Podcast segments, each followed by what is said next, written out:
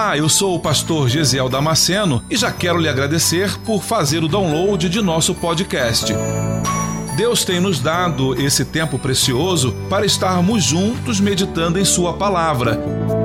E espero que você seja edificado com ela. Aproveite a oportunidade para se inscrever nesse canal e receber gratuitamente novas mensagens toda semana.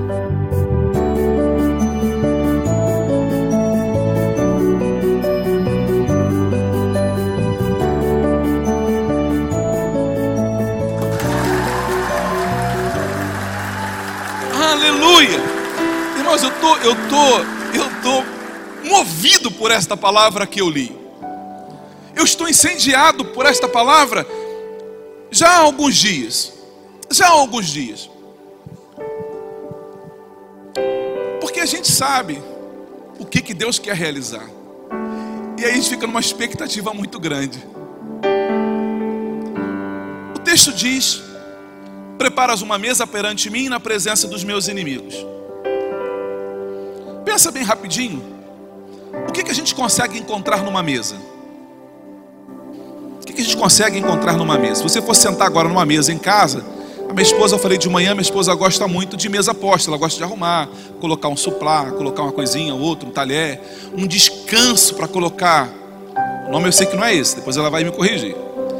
Para colocar os talheres em cima. Uau! O homem meio jogado, né? O homem vai lá na cozinha, joga no prato, come com o prato na mão, não está nem aí.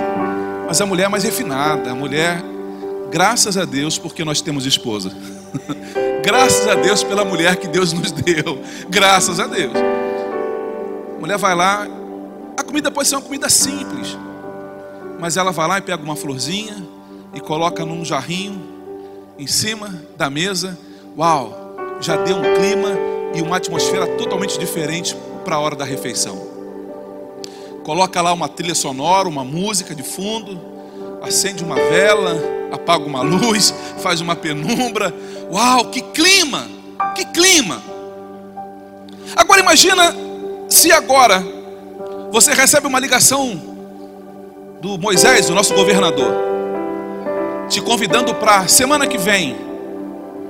E se o telefone de alguém tocar aqui para poder fazer isso, depois você atende o Moisés, tá? Depois, agora não. E ele te convida para jantar com ele no, lá no palácio. Lá. Primeira coisa, a preocupação das mulheres é a roupa que vai ter que vestir. Ela vai dizer para o esposo, né? Não tenho roupa para ir jantar com o governador. Aí você fala, como? Não tenho roupa. Aí você vai no guarda-roupa dela e abre. Aí você fala, não é o suficiente. Aí você vai para a tua parte do teu guarda-roupa, que ela já tomou posse. Aí você abre a tua parte do guarda-roupa. Isso aqui não serve. Mas não tenho nada que combine com. Não tenho um sapato para combinar com a roupa. Falou, ah, mas eu não tenho uma bolsa que combine com o sapato. Mas eu não tenho um brinco que combina com o anel. Eu não tenho. Eu não tenho. O homem não. Vou jogar um tênis, uma camisa do Vasco da Gama, tal.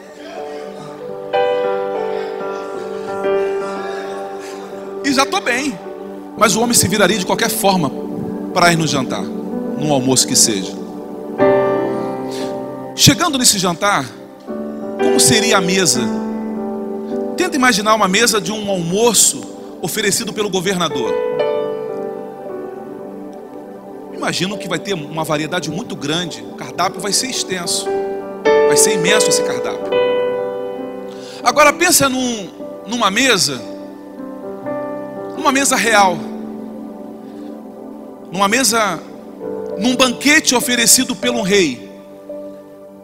Você acha que vai ter limitado o número de bebida? Ó, só pode uma garrafa d'água. Ó, só um copo d'água por pessoa. Você acha que vai ter limitações?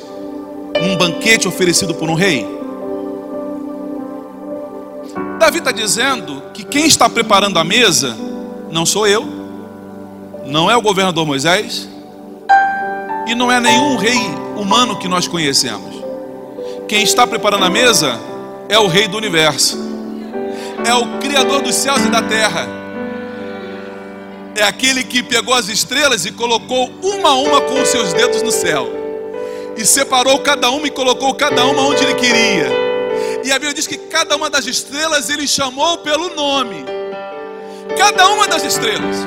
Esse mesmo ser, Criador de todas as coisas.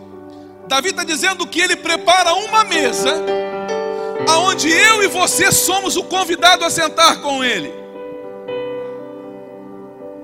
O texto está dizendo para mim que nesta mesa tem um outro grupo de pessoas. Parece que a figura está destoando, porque na mesa onde eu estou tem os inimigos também sentados na mesa. Estão diante de mim os inimigos.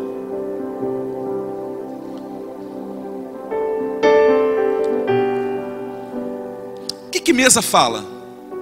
Mesa fala de comunhão. Mesa fala de estreitar os relacionamentos. Fala de intimidade. Quando alguém abre a porta da casa para nos receber num convite. Eu disse, eu fui lá em Santa Maria da Imperatriz. Vamos lá comer um, um hambúrguer gourmet. Pastor vai, se chamar o pastor vai. Pastor vai. Quando alguém abre a porta da casa para receber alguém, ele está desejoso de que quem ele está chamando tenha comunhão com ele. A gente não chama na nossa casa inimigo, alguém que você não tem afeição, alguém que você não gosta. Você chama quem você simpatiza. Você vai chamar quem você tem uma certa relação, ou pelo menos você deseja ter uma certa relação de intimidade e de conhecimento. Bíblia diz,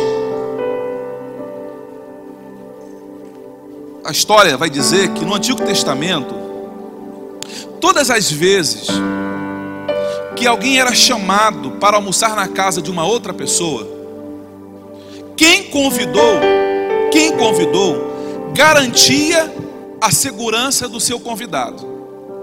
Por exemplo, eu sou o rei e convidei algumas pessoas para vir jantar comigo.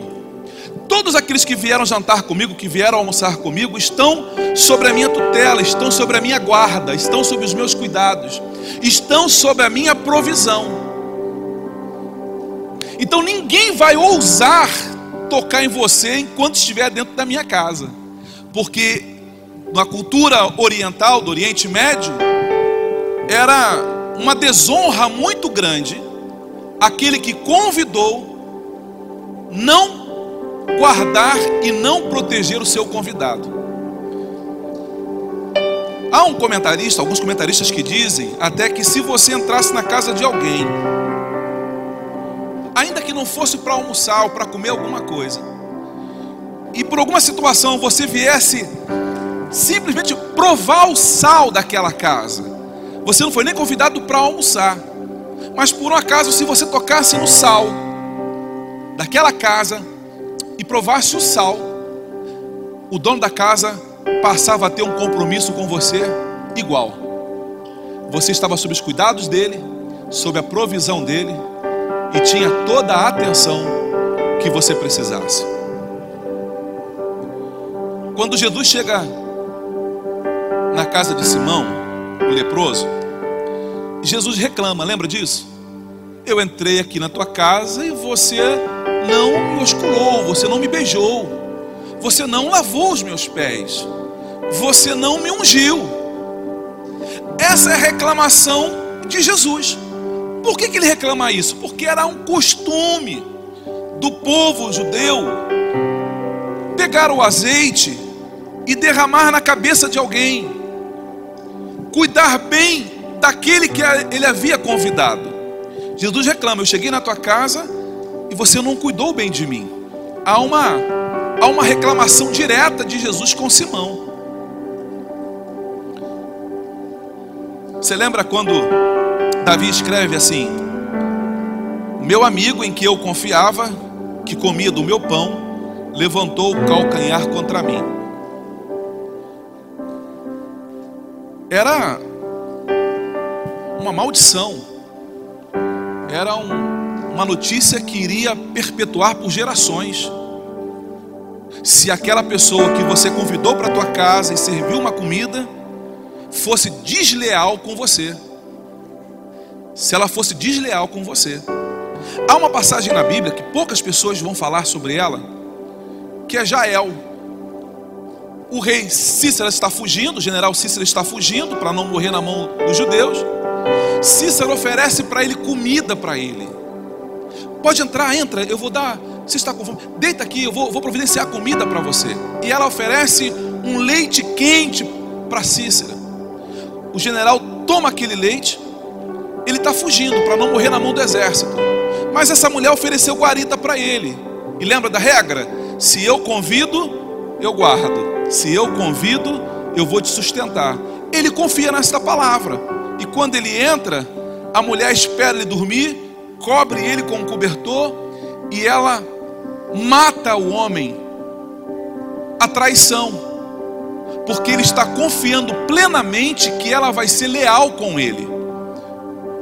Porque a história diz, a tradição dizia, que todas as vezes que nós somos convidados a ir à casa de alguém, essa pessoa tinha que nos tratar bem. Eu preciso dizer para você nesta noite,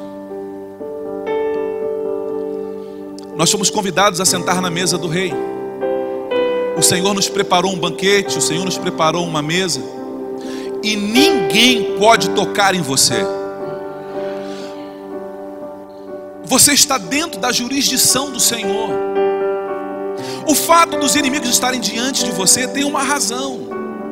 Deus permitiu que todos os teus inimigos estivessem sentados à tua frente por uma única razão: para que eles sejam testemunhas do que Deus está fazendo na tua vida. Eles podem olhar para você, mas não podem te tocar. E eles não podem nem fazer cara feia, porque eles estão na casa do rei. E se o rei perceber que alguém está te distratando na mesa onde ele é o dono, ele corre risco de vida, porque você é o convidado do Senhor, e Deus vai manter a palavra dele. Meu irmão, você precisa entender nesta noite que você é o convidado a sentar à mesa do rei.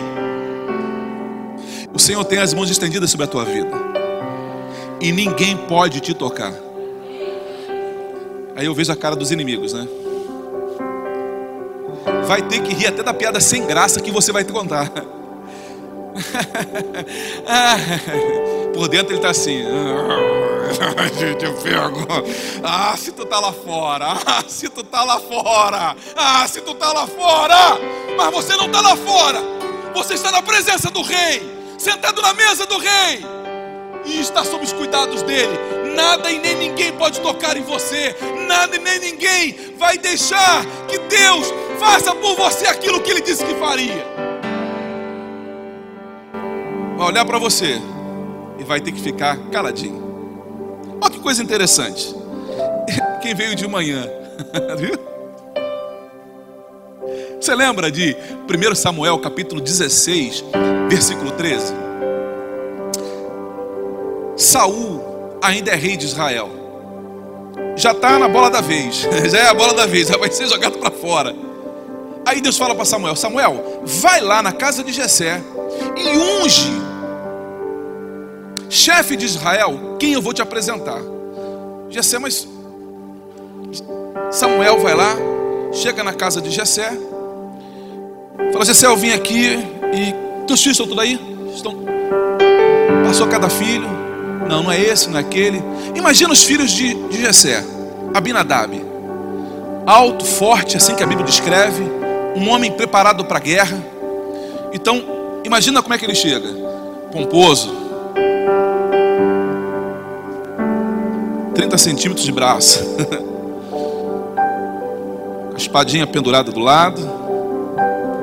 A funda, uma tiradeira pendurada no pescoço. Uma lança na mão. Todo marrento. E aí, papai, você mandou chamar? Estou aqui. Aguenta aí que o profeta quer falar contigo. Aí Samuel olha, fala: Uau, caramba, essa aí, esse aí vai ser um bom rei de Israel. Aí Deus fala assim: Samuel, eu não vejo como vocês veem. Você está olhando por fora, eu vejo o interior. Você está olhando a casca, Você está olhando o rótulo, está olhando aí o emblema. Eu só vejo por dentro, Samuel. Não é esse não. Não é esse? Não, pode passar. Não, não, não. não. Ele falou que não é você não, cara. Então passa, passa. Tem outro filho? Tem, passa o outro. E foi passando todos os filhos de Jessé. E cada um que passava, Samuel ficava mais confuso, porque, puxa vida, então, qual é o critério? Quem. Tem mais algum? Acabou? Já passaram-se todos os teus filhos? Aí Jessé fala assim: não, tem ainda o menor, mas. Não, tem o menor. Não, mas o menor, o menor, não. O menor. Não, mas nós não vamos nos assentar até que o menor chegue. Enquanto o menor não chegar, ninguém senta nessa mesa. Pegou isso aí? Enquanto os soberbos acham que são, que fazem, que resolvem, que concluem, e acham que a chance vai ser deles, Deus tem reservado para os humildes, Deus tem reservado posições maiores para aqueles que sabem que a sua suficiência está em Deus, que dependem dEle, que tudo aquilo que eles vão realizar, vão realizar pelo nome, pelo poder do nome dEle. Davizinho está lá no meio do pasto, cantando lá, eu não vou me atrever a fazer isso aqui agora. Está lá ele cantando. Ah, e cuidando das ovelhas. De repente chega alguém correndo. Davi, ô Davi, rápido, cara. Junta essas ovelhas aí, vaza comigo, porque teu pai está te chamando lá. Tem um, tem um profeta na tua casa. E teus irmãos estão em pé lá, incomodados, porque tu está demorando, cara, estão com fome. Ninguém vai comer enquanto você não chegar. Mas eu. Não, eu tenho que tomar conta das minhas ovelhas. Davi, pelo amor de Deus, Davi, vai embora, Davi. Corre daqui, Davi. Não, mas eu não vou deixar minhas ovelhas sozinhas, não, camarada. Não, mas eu tomo conta. Pra... Você toma conta delas? Então eu vou lá. Aí Davi corre até a casa do pai. Até a casa do. Todas as dificuldades, todos os as barreiras que surgiram pela frente, a distância, o calor. Mas Davi chegou na casa do pai. E Davi chega. Deixa eu conjecturar com você aqui. Davi não veio assim. Davi veio com pressa, porque ele sabia que tinha um homem de Deus esperando ele lá. E havia uma ordem do pai mandando que ele fosse para casa. Então, o perfil de Davi é esse: vai chegar em casa correndo. E quando Davi chega, cabelo todo desgrenhado, cabelo todo bagunçado, cheio de capim, cheio de carrapicho, cheio de, de marcas de, de arranhões. E quando ele chega, ele para na porta. Gessé olha para aquele garoto, sem parecer nem formosura, aquele gurizinho, todo suado. Lembra quando a gente era criança, chegava em casa, mamãe dizia que tinha um colar no pescoço, tanta sujeira, correndo, subindo, descendo o morro, correndo atrás de bola, aí o suor com poeira, ficar aquele cordãozinho preto assim no pescoço, né? Imagina Davi chegando em casa. Aí, todo mundo na porta, olha para Davi, porque ninguém sentou para almoçar porque estão esperando Davi. Davi é o centro das atenções e nem sabe disso. Você é o centro das atenções do céu e nem sabe disso. Está todo mundo olhando para você porque há uma expectativa do céu em relação a você. Há uma expectativa do céu daquilo que Deus vai fazer na tua vida. Ah, meu irmão, deixa eu dizer para você uma coisa. Quando Davi chega na porta, que todo mundo olha para Davi ali, o olho de Samuel bate em Davi, olha para os irmãos tudo fortão, bonitão, tudo com espada na mão, sangue no olho, e olha para Davi. Esse deve ser o, o amiguinho do cara. Deus fala assim: unge, porque é ele mesmo. Meu irmão, não se preocupe se alguém olhar para você se quando as pessoas olham para você, te medem de alta a baixo e falam assim: hum. Isso aí? É, vamos ver, né? Esquenta com isso não, meu irmão. Não esquenta com isso não. Porque Deus te conhece por dentro. Deus conhece o teu coração. Deus sabe que o teu coração é dele. o teu coração é do Senhor, Deus sabe. E as pessoas têm dificuldade em ver isso. Aí olha para mim aqui. A ordem, a ordem de Deus para Samuel é: unge, porque é ele mesmo. Samuel ainda está na dúvida. Samuel não sabe. Será que é isso mesmo? Senhor, será que a revelação foi correta? Será que eu, tô, eu não perdi aí a, a ligação com o pai? Será que eu, eu desconectei aqui em algum momento e eu, eu. Será que é isso mesmo? Unge, porque é ele mesmo. Davi está diante dos irmãos. Irmãos, pensa nessa cena aqui agora. Davi chegou, ninguém almoçou, está todo mundo com fome, esperando esse bendito Davi chegar para o profeta falar o que tem que falar, ou dizer o que tem que dizer. Quando ele para, está todo mundo olhando para ele, Samuel, Jessé, todos os seus irmãos, os amigos, os convidados estão ali olhando para ele. Samuel olha assim e fala assim: Filho, ajoelha aí. Davi se ajoelha e ele vai lá e faz isso.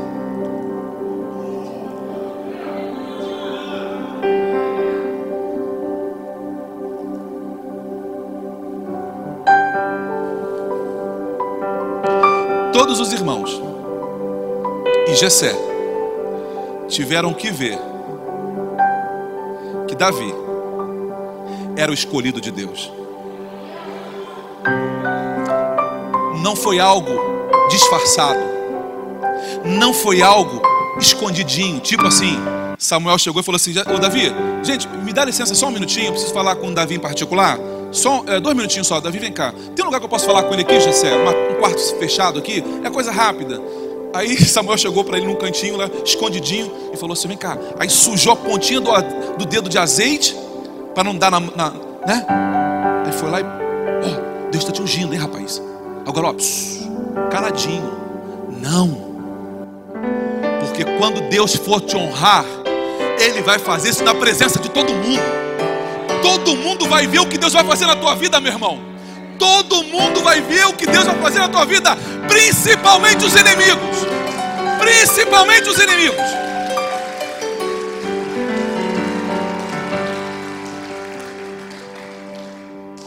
Eles vão ver o que Deus vai fazer na tua vida.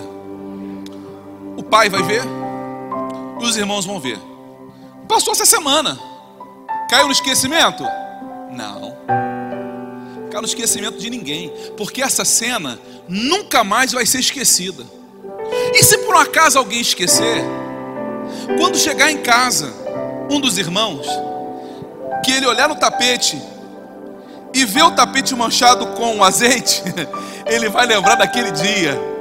Ele vai lembrar daquele dia. Irmãos, o que Deus vai fazer na tua vida não vai cair no esquecimento de ninguém. De ninguém. Mulheres aqui que. Não posso falar que é só mulheres, porque homem também lava roupa, né? Também lá, viu? Eu sei. Eu me conheço. A máquina lá, lá em casa de lavar que o diga. Mas quando eu vou comer e acidentalmente cai uma, um molho na camisa, a gordura é difícil de sair. Aí inventaram o wash. Ó, aí, viu? Tô falando. E foi voz masculina que falou isso lá atrás, o Vênis. Foi voz masculina. Aí você pega lá o, o Vênis, joga sobre lá o, a gordura e tira. Mas naquela época não tinha Vênis, meu irmão. Vai ficar marcado no chão. O azeite vai ficar marcado no chão para que as futuras gerações saibam que foi Deus quem te escolheu. Jessé depois morreu, mas quem assumiu a casa como dono da casa vai saber que, que tem uma escolha de Deus ali. Deus tem uma escolha, as escolhas são do Senhor. Deixa eu dizer uma coisa para você. Nós somos convidados à mesa do Senhor Jesus, nós somos hóspedes dele, temos a garantia de Sua proteção, e é por isso que o apóstolo Paulo vai dizer: Se Deus é por nós, quem será contra nós? Nós estamos na Total, total dependência dele. Total dependência dele. Para mim, a provisão, o que tiver diante da mesa para eu comer, eu posso comer. A segurança para mim, porque ninguém vai colocar uma faca no meu pescoço. Eu tenho o cuidado do Senhor. Mas eu tenho uma coisa especial que eu queria falar aqui. Eu tenho a atenção do rei. Não é assim? Quando a gente chama alguém que a gente ama para nossa casa e a mesa é muito grande, ou você sai para jantar fora, o que, que você faz? Você puxa a cadeira perto de você. Você não deixa a pessoa longe. Você coloca ela perto para que você possa conversar mais baixinho. Você acha que nessa mesa que Deus preparou para você, você acha que você está onde nessa mesa? Lá no final, lá na cabeceira? Não, meu irmão. Você está do ladinho do Pai. Deixa eu dizer uma coisa para você. Aqui na mesa, você já tem a provisão, já tem a proteção e você tem a atenção dele. Sabe o que significa isso? O que é que você precisa? Fala com ele. Fala com ele, aqui do teu lado, de forma simples. Você lembra de Neemias, copeiro do rei? Um dia sentado à mesa, o rei olha para ele e vê ele triste. O que, que você tem? Você está triste? Ô oh, rei, como é que eu não ia estar tá triste? A casa dos meus pais. A Bíblia diz que Deus tocou no coração do rei e tudo que Neemias precisava foi liberado para ele. Eu preciso liberar uma palavra para você nesta noite. Você já está sentado na mesa do Pai. Você lembra do filho pródigo quando estava lá longe? Ele falou assim: Na casa do meu pai, a fartura. Até os empregados do meu pai comem bem. eles comem bem. O filho está longe, mas ele está lembrando que na casa do pai há provisão, há cuidado, há sustento. Quando ele chega na casa, o que, que o pai fala para ele? Ô oh, meu filho, você não sabia?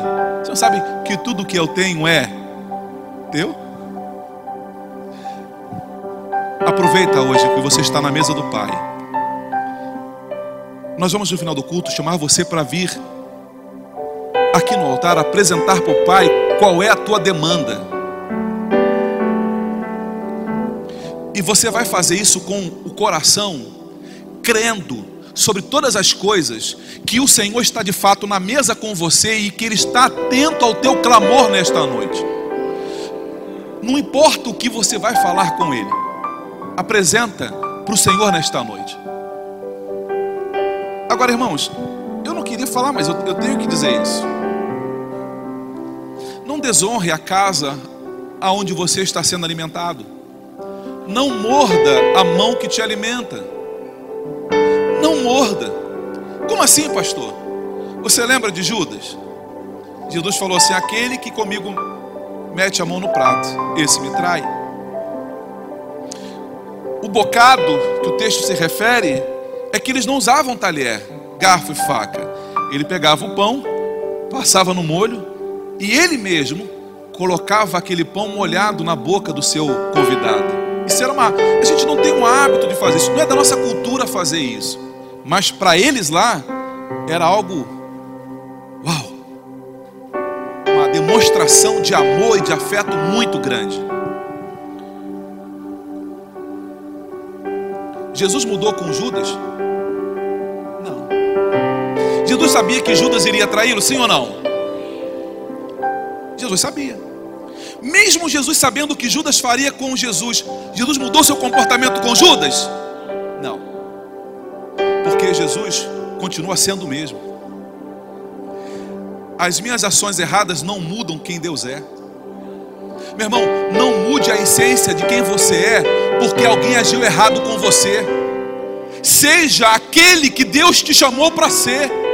Se ele usou de engano com você, não use de engano com ele. seja fiel ao Senhor, porque Deus vai te honrar.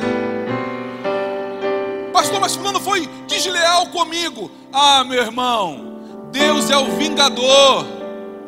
É Deus que olha esse tipo de coisa e retribui conforme a atitude de cada um. Deixe na mão do Senhor. Mas eu vejo uma coisa aqui na mesa e eu preciso falar disso bem rapidinho. Só quem foi ovelha, só quem foi ovelha no rebanho de Jesus, é convidado a ser hóspede na casa do Pai. Se você está apto para ser ovelha no rebanho dele, então também está apto para sentar na mesa com o Pai. Eu posso ouvir um amém? Unges a minha cabeça com óleo, diante de todo mundo. Todo mundo vai ver o que Deus vai fazer por mim azeite. Azeite tem algumas tipologias na Bíblia. Algumas tipologias. Uma delas, por exemplo, é que o azeite ele simbolizava remédio. Remédio. Bálsamo.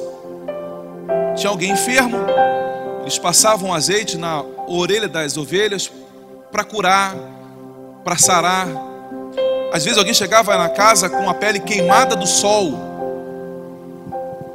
Passava-se o azeite para amenizar a dor e a queimadura de quem veio do sol quente. Então, o azeite também tem um efeito de remédio. Às vezes, o remédio que você precisa nesta noite pode ser que não seja para a pele seja para a alma, seja para um coração ferido, seja para um espírito perturbado, uma alma angustiada. Deus tem azeite para curar corações feridos aqui nesta noite.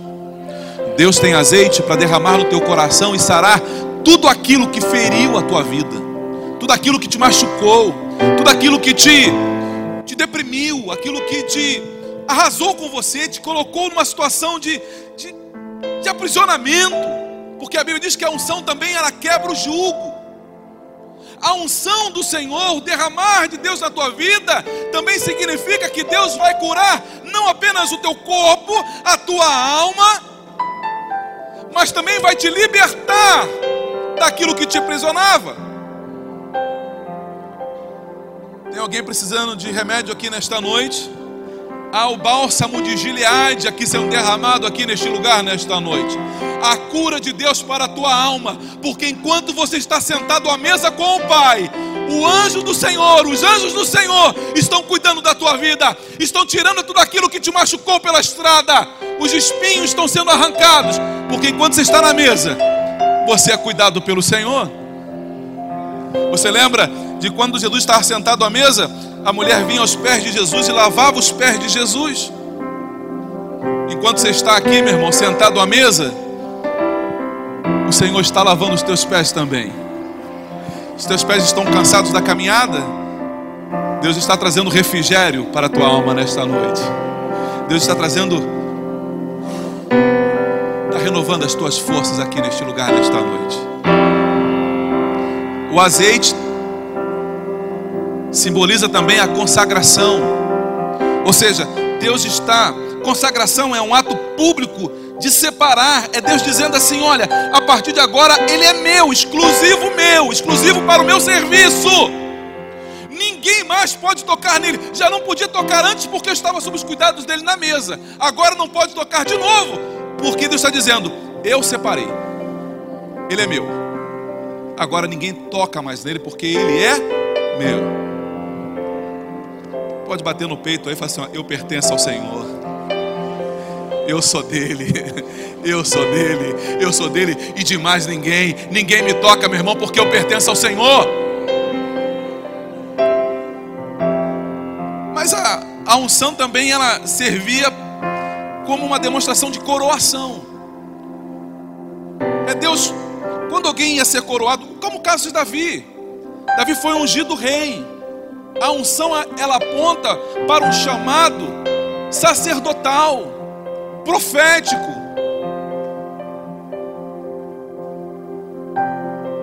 Mas eu vejo algo diferente aqui nesta noite. Porque o azeite também representa o Espírito Santo. E eu sei que ele está sendo derramado aqui neste lugar. Eu queria que você tivesse agora os olhos espirituais para ver o que Deus está fazendo aqui no mundo espiritual. O derramar do Senhor aqui neste lugar.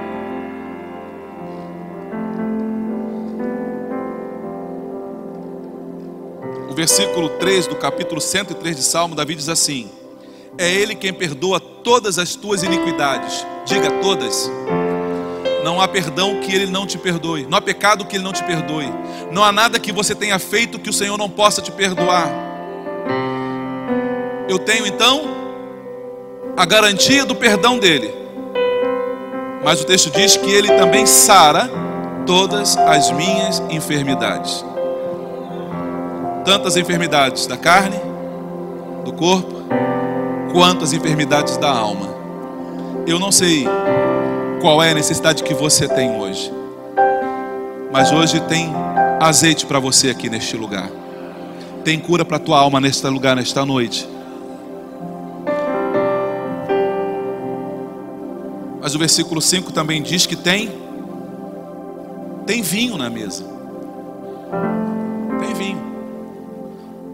No dia a dia normal em casa, a gente fala sobre copo, né? A gente não fala, vou beber uma água. Ah, tem uma taça lá para beber uma água. Não. A gente só usa a expressão taça quando é uma ocasião especial. Foi um convidado lá em casa, aí eu pego as taças, boto na mesa, faço uma coisa bem bonita. Mas no dia a dia é copo. Mas o texto está dizendo aqui que é taça.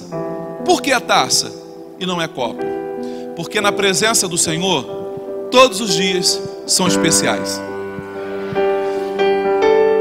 faz diferença se é segunda, se é terça, se é quarta, se é sexta, porque todos os dias na presença dele é dia de festa, é dia de celebração, é dia de quê? De exaltação. Por quê, meu irmão?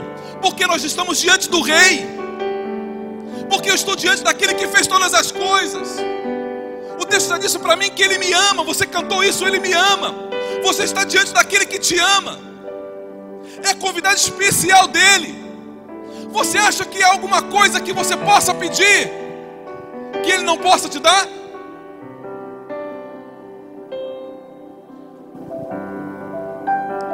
O texto diz que a taça ela transborda. Por que o texto? Por que Davi se preocupa em colocar essa informação? Davi podia apenas ter dito: e ele me entrega a minha taça, e ele me serve a minha taça. Mas Davi faz questão de dizer que ele faz a taça dele transbordar. Por que isso? É porque Deus quer que você saiba que Ele não vai fazer algo na tua vida na conta. Justamente o que você, pastor, era, era exatamente o que eu precisava. Não, Deus vai fazer mais. Deus vai fazer mais a taça transbordando, é que Deus quer mostrar que Ele não vai fazer por você a conta gotas. Sabe aquela coisa de miséria? Não, não chega, tem que ter mais gente para beber ali. Não vai, só, tem, só tem essa garrafa aqui, não tem outra. Não tem outra. E isso é caro. Sabe quanto custa essa garrafa aqui? Isso, é caro. Não, não, não. A abundância. A abundância. Deixa eu dizer uma coisa para você, meu irmão. Deus quer fazer na tua vida infinitamente mais do que aquilo que você imagina ou daquilo que você pensa. Se você está feliz com o que Deus está fazendo, prepare-se para algo extraordinário de Deus na tua vida. O que é importante você saber? Deus vai fazer o extraordinário por uma única razão para você não achar que quando a coisa acontecer, você achar que foi mérito teu, que foi a tua capacidade, que foram os teus relacionamentos, que foram os teus contatos, que foram as tuas conexões, que foi o teu jeitinho, para que você não pense que foi o teu jeitinho, Deus vai fazer de forma extravagante. Para quê? Para você tributar Ele toda a glória, toda a honra e todo o louvor. Deus vai, Deus pode até usar alguém para te abençoar. Deus pode. Deus pode usar pessoas para te abençoar. Mas não pense que foi Ele que fez. Ele foi apenas a mão. Mas quem conduziu foi o Senhor. Joel, capítulo 2, versículo 21 diz assim: Não temas, ó terra, regozija-te e alegra-te, porque o Senhor faz coisas grandes. Deus faz coisas grandes. Você acabou de ouvir mais um podcast. E se você foi edificado com essa mensagem, compartilhe com outras pessoas. Até o próximo encontro.